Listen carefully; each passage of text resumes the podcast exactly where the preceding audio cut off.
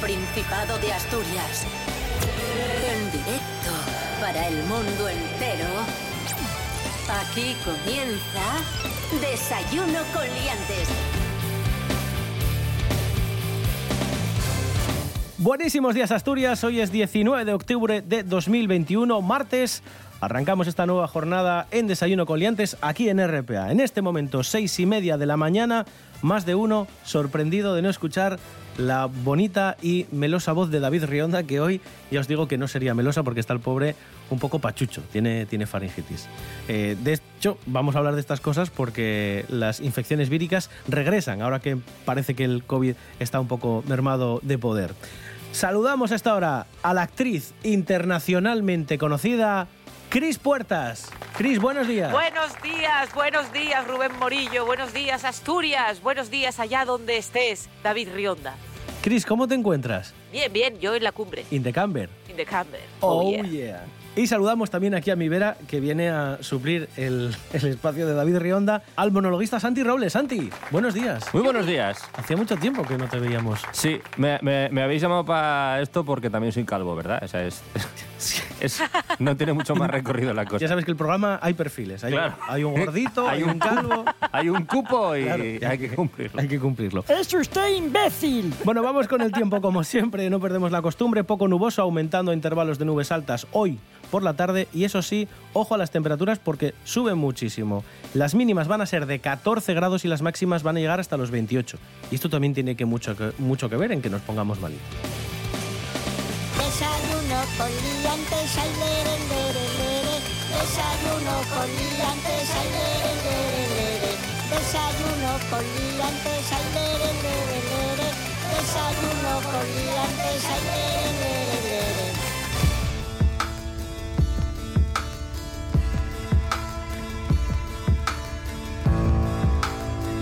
Hablábamos de que subían las temperaturas y hablábamos de que David estaba malo. A mí me notaréis que tengo la nariz así como con mocos. No sé si a vosotros os ha pillado una gripe resfriado estos días. A mí un poco la semana pasada. ¿Cris? Yo solo me pongo mala cuando no estoy currando, como todos los autónomos. ¿Sabes de esto? Estás haciendo muchas cosas y de repente el día de descanso dices, ay Dios mío, y esta fiebre de repente. Entonces, como no ha pasado aún, el miércoles, no, el jueves estoy libre. El jueves me voy a poner a morir, lo estoy viendo venir.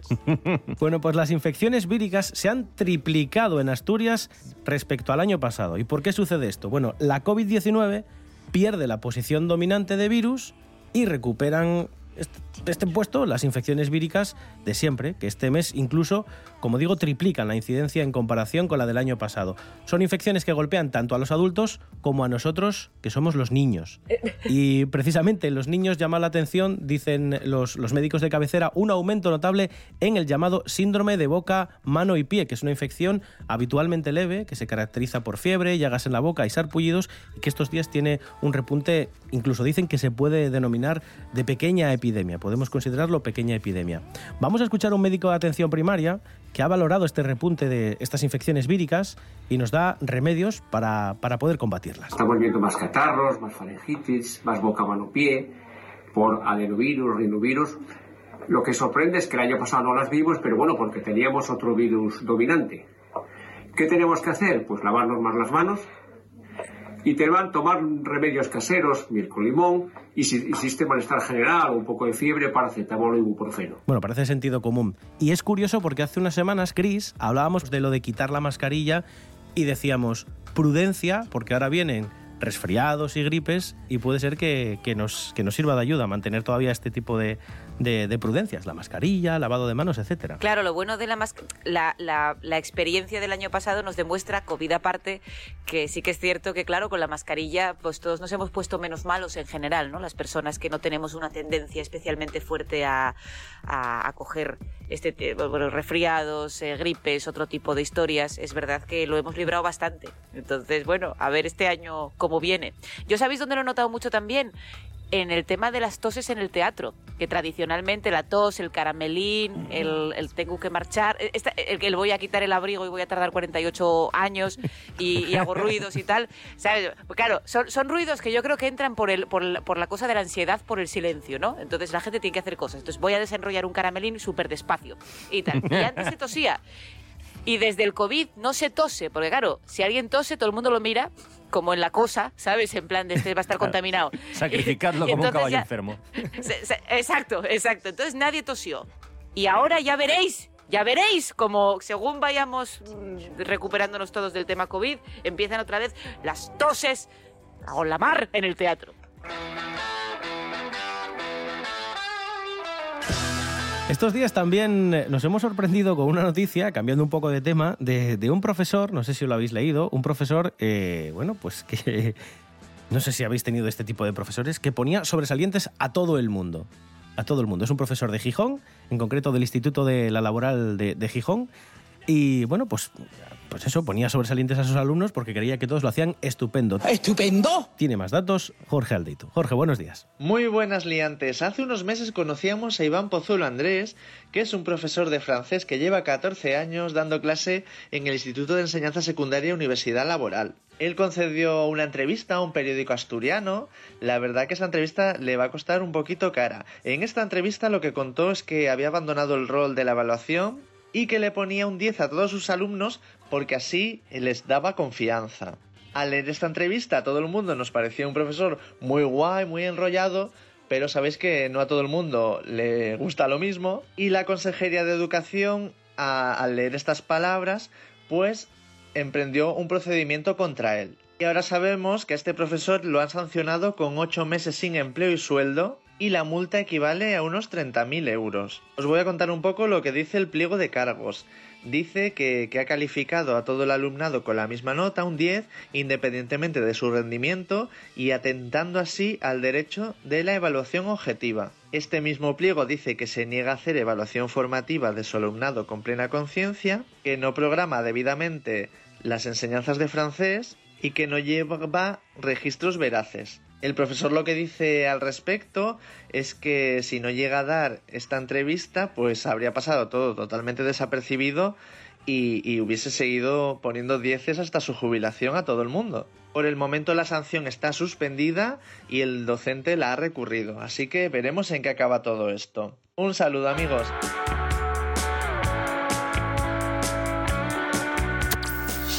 Desayuno con liantes.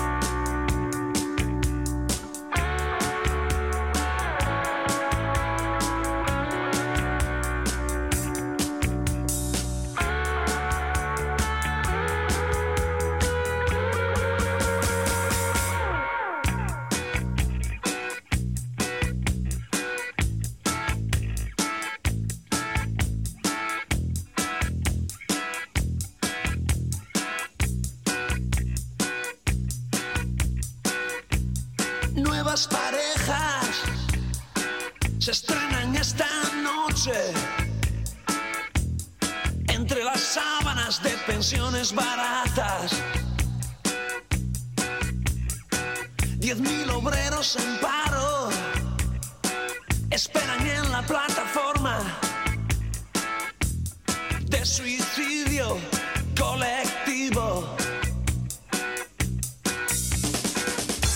Yo soy quien espía los juegos de los niños. Si te despistas, estaré en tu bolsillo. Yo soy quien espía los juegos de los 6 y 38 minutos de la mañana, ahí sonaba Ilegales, yo soy quien espía los juegos de los niños. Esta le gusta a Santi. Qué, Yeah. qué maravilloso, Jorge. Jorjón. De- de- de- desayuno con liantes.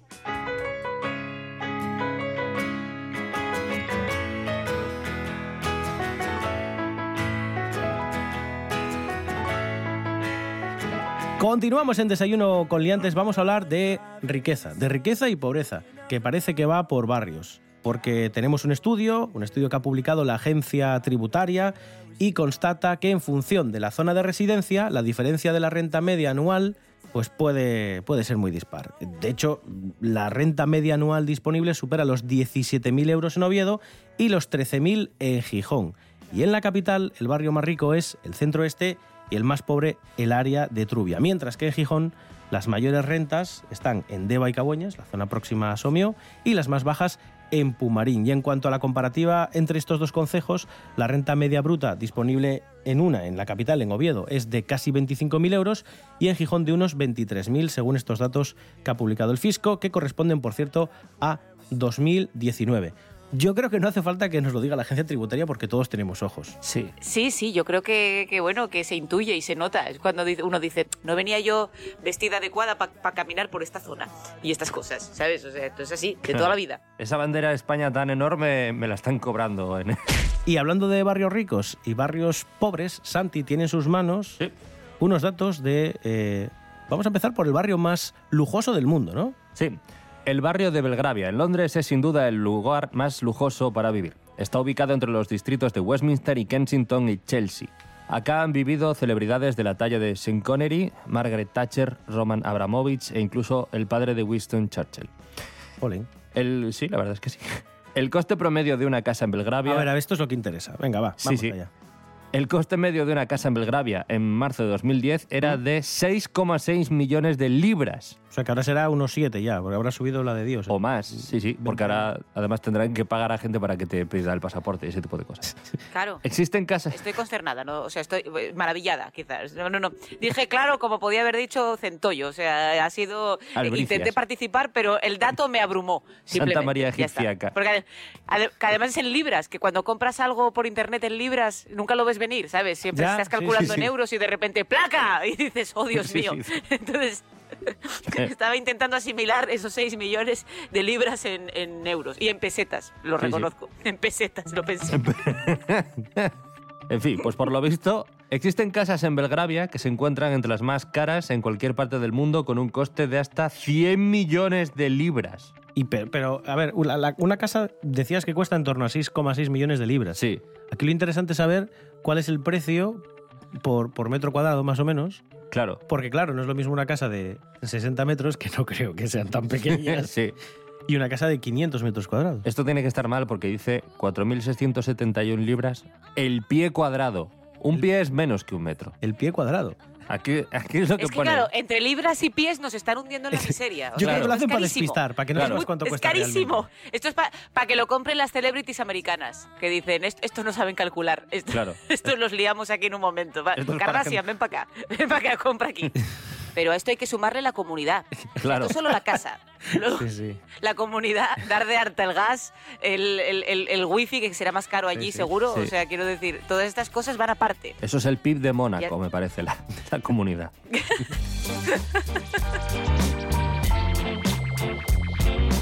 Bueno, este es el más lujoso, ¿no? El, el más lujoso del mundo. Eh, ejemplos de barrios pobres me imagino que tiene que haber por, por doquier, en, en muchísimos sitios. Sí, lo raro es que no sé dónde vivo yo, pero bueno, por lo visto, Walili es el asentamiento chavalista más poblado de Níjar, el pueblo más pobre de España, según el último informe del Instituto Nacional de Estadística.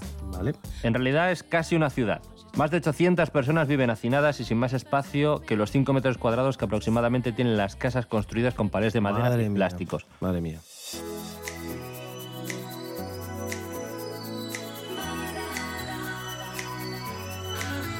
¿Creéis que importa el olor o la voz en una primera cita? Hombre, sí. Hombre, Sí. la, la voz que tengo Sí. yo hoy es muy sensi. Muy sensi, Sí. porque como estoy de nariz, Es más Hum- Humphrey Bogart. es más dulce, yo creo. Es un poco más dulce. Claro, luego Sí. cuando se te pase el catarro Claro. será la decepción, pero bueno. Pues la respuesta a cuánto importa el olor o la voz en la primera cita la tiene Ángela Busto. Ángela, buenos días. Hola, buenísimos días para todos. Pues sí, hoy en Claves para ayudarte a ligar descubriremos cuánto importa el olor y la voz en las primeras citas. Y es que ahora que estamos volviendo poco a poco de nuevo a la vida normal, porque parece ser que por fin la incidencia de COVID es muy pequeñita, igual ya os animáis a ir a alguna fiesta o a intentarlo con una nueva cita. Pues bien, aunque lo de que la belleza está en el interior queda muy guapo para la teoría y el postureo, en la práctica lo que nos interesa es saber qué es en lo que más nos fijamos en las primeras citas o cuando conocemos a alguien.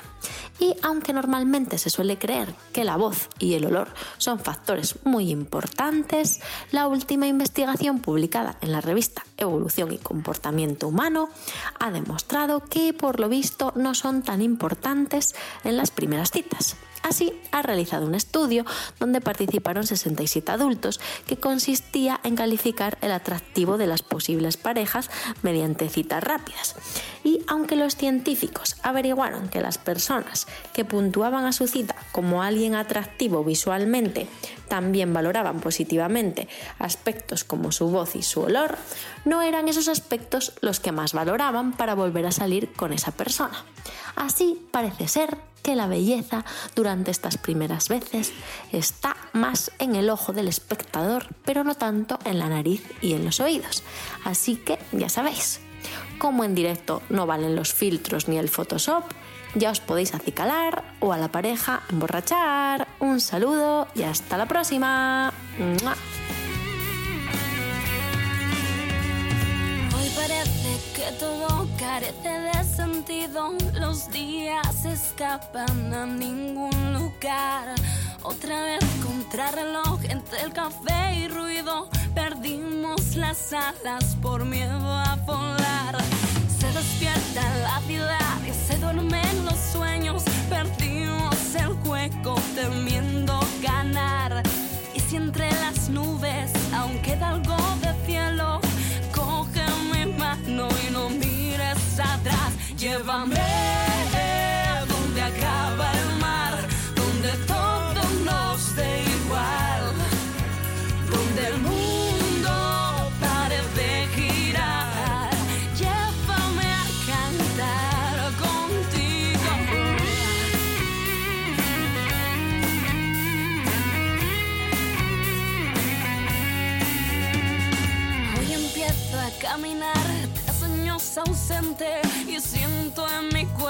que escapa mi voz.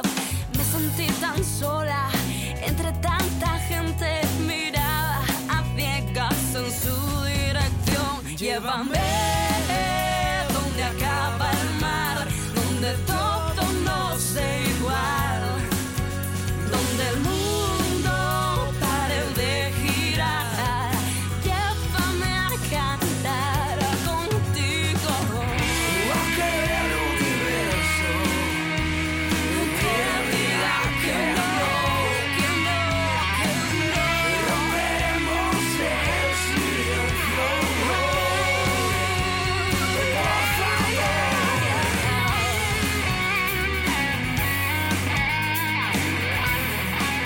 7 menos cuarto de la mañana, ahí sonaban Laila y Javi y el tema Contigo.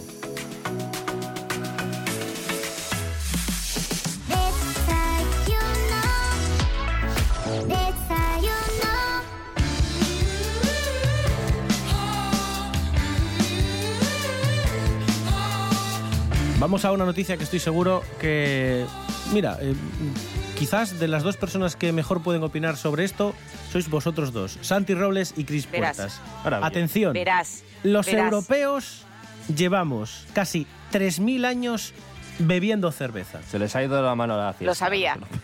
Lo sabía, sabía que iba a ir sobre estos temas. claro. Eh, maldita sea. Un cocidito rico para chupar los dedos. Es un estudio eh, de aguas, de bueno, antiguas eh, muestras fecales, me imagino que habrá aguas y líquidos en, en estas muestras, Sí. que han encontrado en unas minas de sal austríacas y dicen precisamente eso, y llegan a esta, a esta conclusión. Pero ¿quién habla en Desayuno Coliantes siempre de comida y bebida y quién es el que mejor lo conoce? ¿Y quién es quien nos va a dar los datos del estudio? Hombre, pues le va a echar jamón a la cerveza, ¿verdad? Por, por supuestísimo. ¿Quién si no? Carlos Herrera.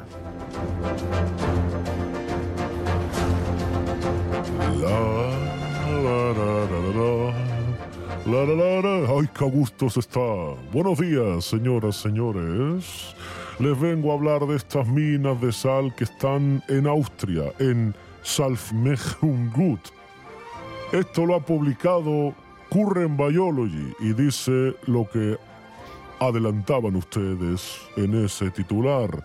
Han analizado los restos y el genoma de estos restos e indica que ambos hongos que han aparecido están involucrados en la fermentación de alimentos y proporcionan una pista, una pista molecul- molecular de que consumíamos queso azul y cerveza durante la edad del hierro de Europa. ¿Qué les parece?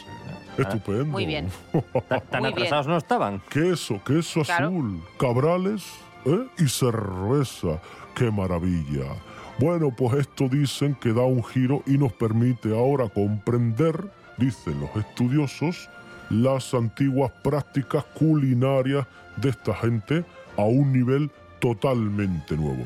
Y yo les digo, ¿saben ustedes lo que he encontrado yo excavando en la finca donde hago mis ba- ba- barbacoas?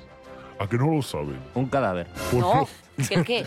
He encontrado ADN de tocino, butifarra, cordero a la estaca, migas, ADN también de panceta al horno con patatas embadurnadas en mantequilla, regado con vino blanco, ADN de un ternero de dos dientes de ajo y ADN con bien de pimienta también. es lo que yo llamo restos de la era Herrera.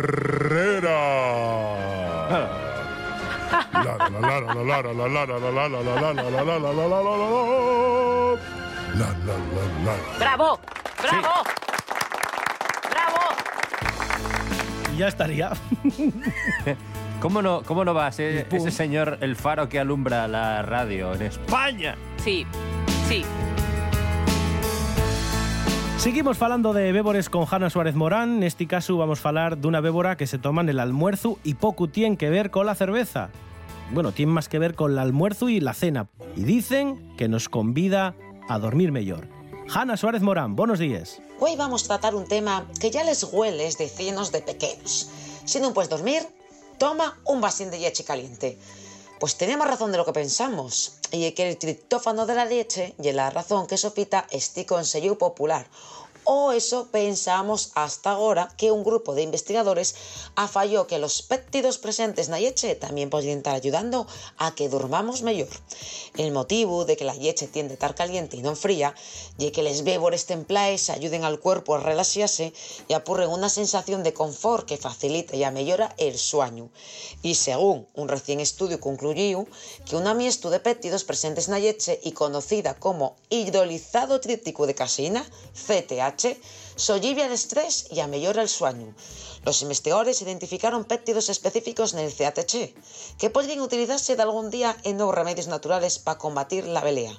Según los Centros para el Control y la Prevención de Enfermedades, un tercio de los adultos estadounidenses no duermen lo suficiente. Los sedantes, como les benzodiazepines y el zolpidem, se receten de vezu para combatir la belea, pero pueden provocar efectos secundarios y adicción. Muchos sedantes actúan activando el receptor GABA, una proteína del cerebro que suprime la señalización nerviosa. Los científicos también afallaron de ellos péptidos naturales o pequeños cachos de proteínas que se unen al receptor GABA y tienen efectos ansiolíticos y de mejora del sueño. Los investigadores compararon primero los efectos de la CTH y la alfa-casozepina en pruebas de sueño con mures y afallaron que la CTH amosaba mejores propiedades para mejorar el sueño que el alfa-casozepina sola. Esta resultancia sugirió que en la CTH existen otros péptidos que promuevan el sueño además de la alfa-casotecina. Y esto para mí hiper interesante porque soy una de esas personas que sufro de forma bien habitual la tarrecida de- desayuno con liantes.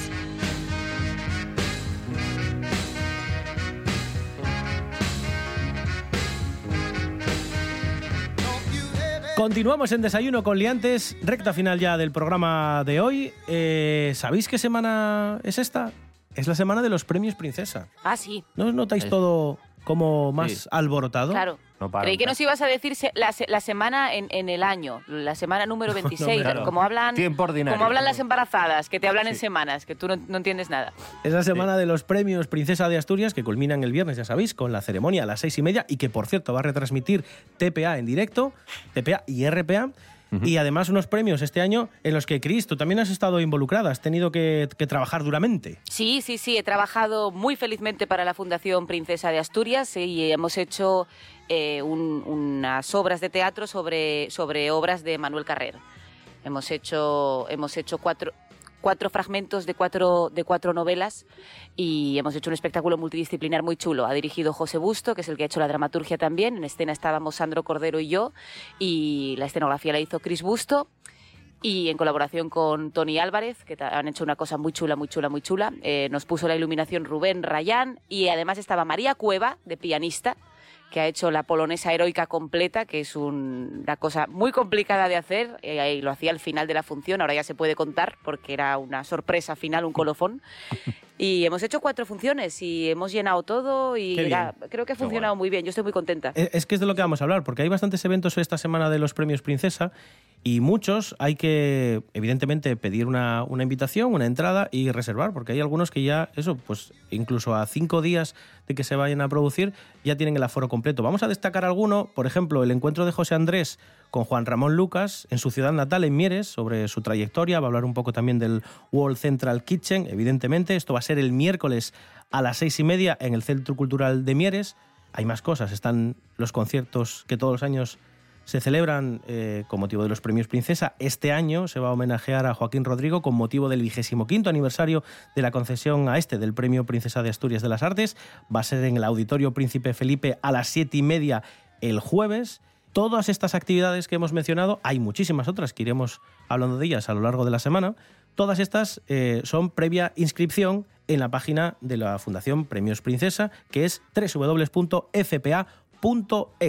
Y como digo, hay que correr porque muchas ya tienen el aforo completo. Por cierto, ¿ahora hay aforo COVID o es...? eh, Cris, ¿vosotros cómo lo gestionasteis esto? Como tienes que planificarlo antes para que salgan las entradas en venta y tal, yo aquí creo que serán los organizadores los que tendrían que contarlo. Nosotros teníamos 146 personas por pase de aforo. Sí que es verdad que había una separación entre las butacas que iban en pareja o que iban eh, solitarias. Había separación y, y, por supuesto con mascarilla y tal, pero sí que, pero sí que es cierto que, que seguramente si se hubiera hecho en dos semanas ya podría ser pues todo el público y con aforo completo. Soy consciente de que, por ejemplo, en el Teatro Riera, este sábado, en Villaviciosa, que había una función de Ay Carmela, eh, fue la primera vez que ya se hacía con el aforo completo del todo.